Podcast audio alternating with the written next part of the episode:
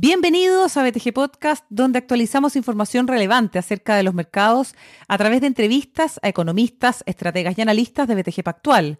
BTG Podcast se puede compartir y está disponible desde Spotify, LinkedIn, Instagram y todas las plataformas de BTG Pactual Chile. Bueno, miramos lo que nos dejó el 2022, pero también proyectamos el año en curso, ¿no? Este desafiante 2023, hoy día en BTG Podcast, junto a Juan Guillermo Agüero, el CEO de BTG Pactual Chile. Juan Guillermo, bienvenido.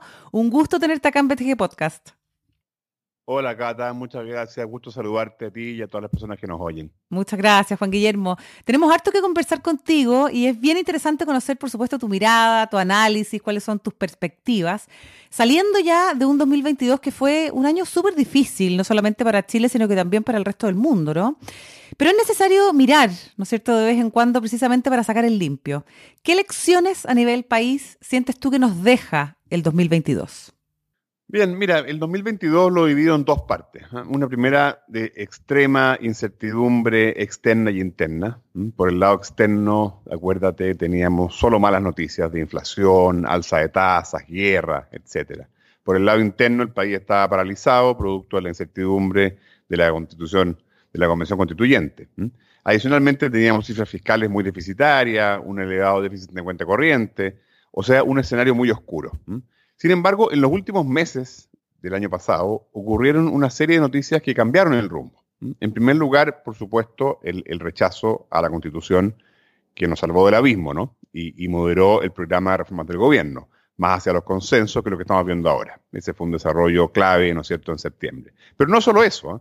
las cuentas fiscales mejoraron mucho, porque el gasto fiscal en, en 2022 se redujo 24% en términos reales respecto al año previo un acto, diría yo, de buena responsabilidad fiscal del gobierno y del ministro Marcel. También hubo sorpresas positivas por el lado de los ingresos, ¿no es cierto? Mayor recaudación de impuestos, los royalties del litio. Se con todo eso en la juguera, el balance fiscal va a terminar con un superávit del orden de un 2% del producto en, el, año pasado, algo impensado hace poco tiempo. Y por último está el déficit de cuenta corriente, que llegó al 10%. Este concepto es un concepto que usan los economistas, pero en el fondo refleja un país que no ahorra y que consume en forma desatada y que por lo tanto se queda sin dólares. Eso también se ha arreglado por la caída de la importación, el precio del petróleo, el alza del cobre, los fletes marítimos, etc. O sea, todo esto combinado nos hace prever que el déficit de cuenta corriente se ubique en torno a un 3% del producto este año, que es un nivel mucho más razonable. O sea, en resumen, a tu pregunta sobre las lecciones, creo que gracias a algunas buenas medidas y también a una cuota de suerte, pasamos de una economía muy descarrilada, con pésimos indicadores, a una situación macro mucho más ordenada. La lección para mí, por lo tanto, es que la macro ordenada, que algunos dan por descontada, se puede perder fácilmente si las cosas se hacen mal. Mm. Si las cosas se hacen mal, así es, pues claro, el costo es demasiado alto y el tiempo para recuperar es demasiado largo, ¿no es cierto? ¿Qué podemos esperar para este año, para este 2023, Juan Guillermo, en materia económica para Chile? Bueno, este año es bien especial. ¿ah? Esperamos nosotros un año malo para la economía, pero tal vez un año bueno para los mercados. No son lo mismo. Con la economía proyectamos una caída del producto del orden de 1%, es decir, una recesión suave y concentrada en el primer semestre. Pero en el mundo de las inversiones, ¿eh? Eh, que el año pasado fue muy difícil, ¿no? los mercados tienen todos los ojos puestos en la inflación y en, y en la velocidad de corte de tasa del Banco Central. La inflación ha ido cayendo, ¿no es cierto? El pic fue en agosto, como 14%, y esa tendencia va a continuar porque nos está ayudando los términos de intercambio, ¿no es cierto? El, petróleo, la desaceleración, entre otros factores. Eh, la inflación pensamos que va a terminar este año entre 5 y 6%. Y en ese contexto el Banco Central va a cortar las tasas, que hoy están extraordinariamente altas en 11.25%. Y ese normalmente es un buen escenario para los mercados y para las inversiones. Por supuesto, siempre hay riesgo, ¿ah? pero nosotros pensamos que hoy hay muy buenas oportunidades de inversión en renta fija. Por ejemplo, el mercado internacional puedes comprar bonos de corta duración con retornos de 6 o 7% en dólares para eh, emisores investment grade o de 8 a 10% para high yield. En el mercado local se puede invertir en niveles de UF más 3, UF más 5, en empresas de muy buen nivel ¿ah? y sobre 7 con más riesgo. Por ejemplo, algo muy simple, Cata. Hoy día puedes tomar un depósito a plazo en un banco a un año al 10% anual. Si la inflación termina siendo 5%, habrá rentado UF más 5, sin riesgo. O sea, este es un nivel de retorno que no se veía hace décadas. Y en la medida que la tasa se normalice, esto también se traducirá en ganancias de capital, en las acciones o en otros instrumentos más ilíquidos como los fondos inmobiliarios o la deuda privada.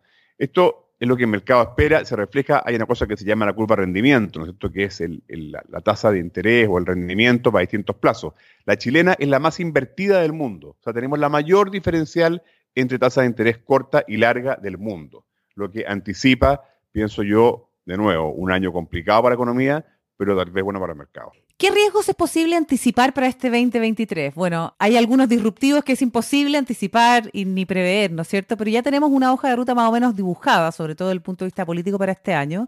Y, hay algunos temas que ya eh, tú mismo, Juan Guillermo Agüero, has esbozado, ¿no es cierto? El déficit fiscal eh, y algunas discusiones relevantes. ¿Qué es lo que ves tú con preocupación para este año? Siempre hay riesgos, ¿no? Desde el punto de vista de la economía, creo que el principal es que el ajuste de tasas llegue tarde y la recesión se profundice. Hoy tenemos sectores muy paralizados y eso no puede durar mucho tiempo, eh, porque ahí la cosa se profundiza y, ya estamos en otro escenario. Desde el punto de vista de los mercados de capitales, pienso el principal riesgo es la, la potencial vuelta de las políticas populistas.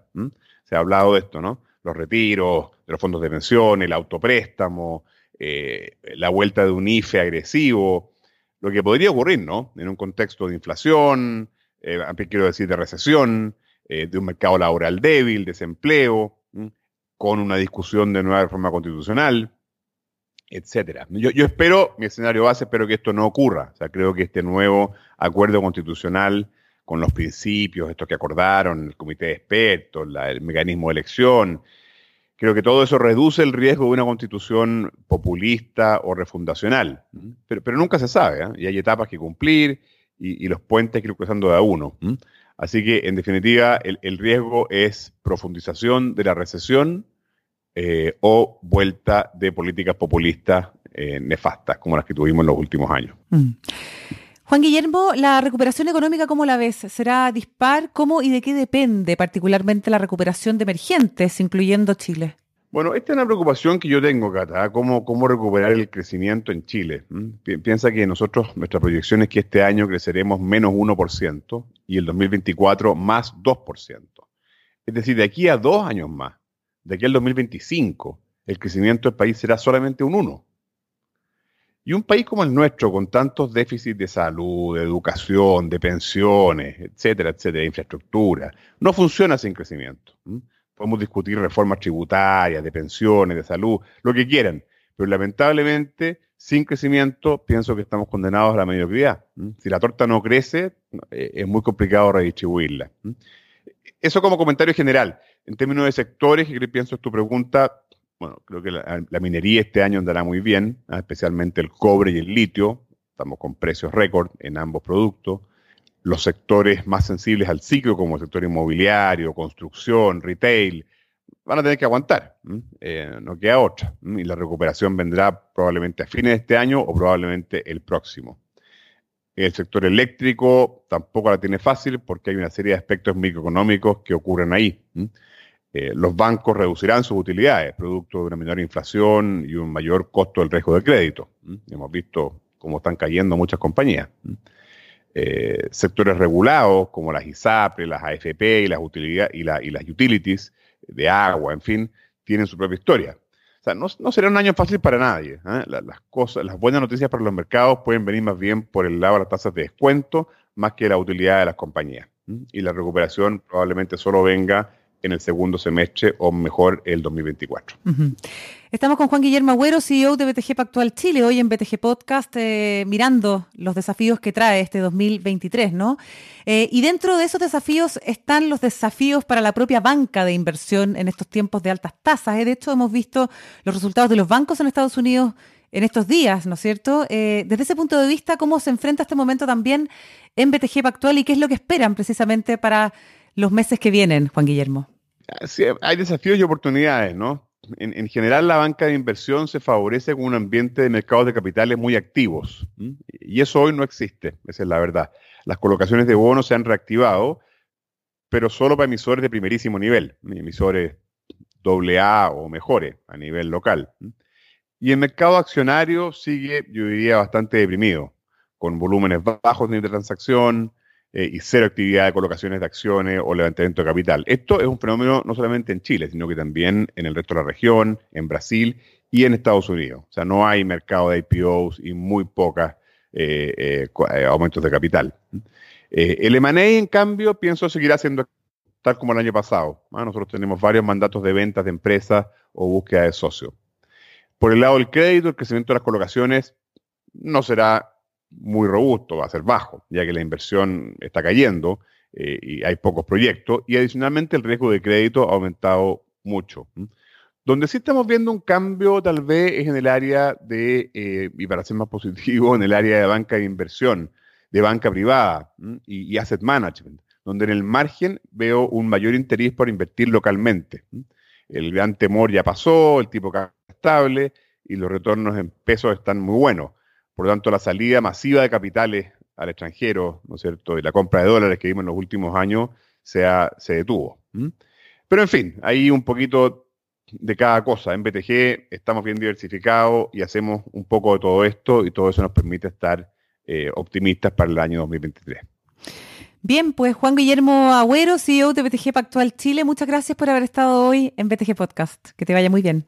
Muy bien, gracias a ti, Cata. Bueno, ya estamos a 19 de enero, pero creo, todavía tiempo para desearle a todos nuestros clientes, amigos y colaboradores de BTG un, un muy feliz año. Muchas gracias. Fantástico, igualmente para ti y todo tu equipo, Juan Guillermo. Muchas gracias.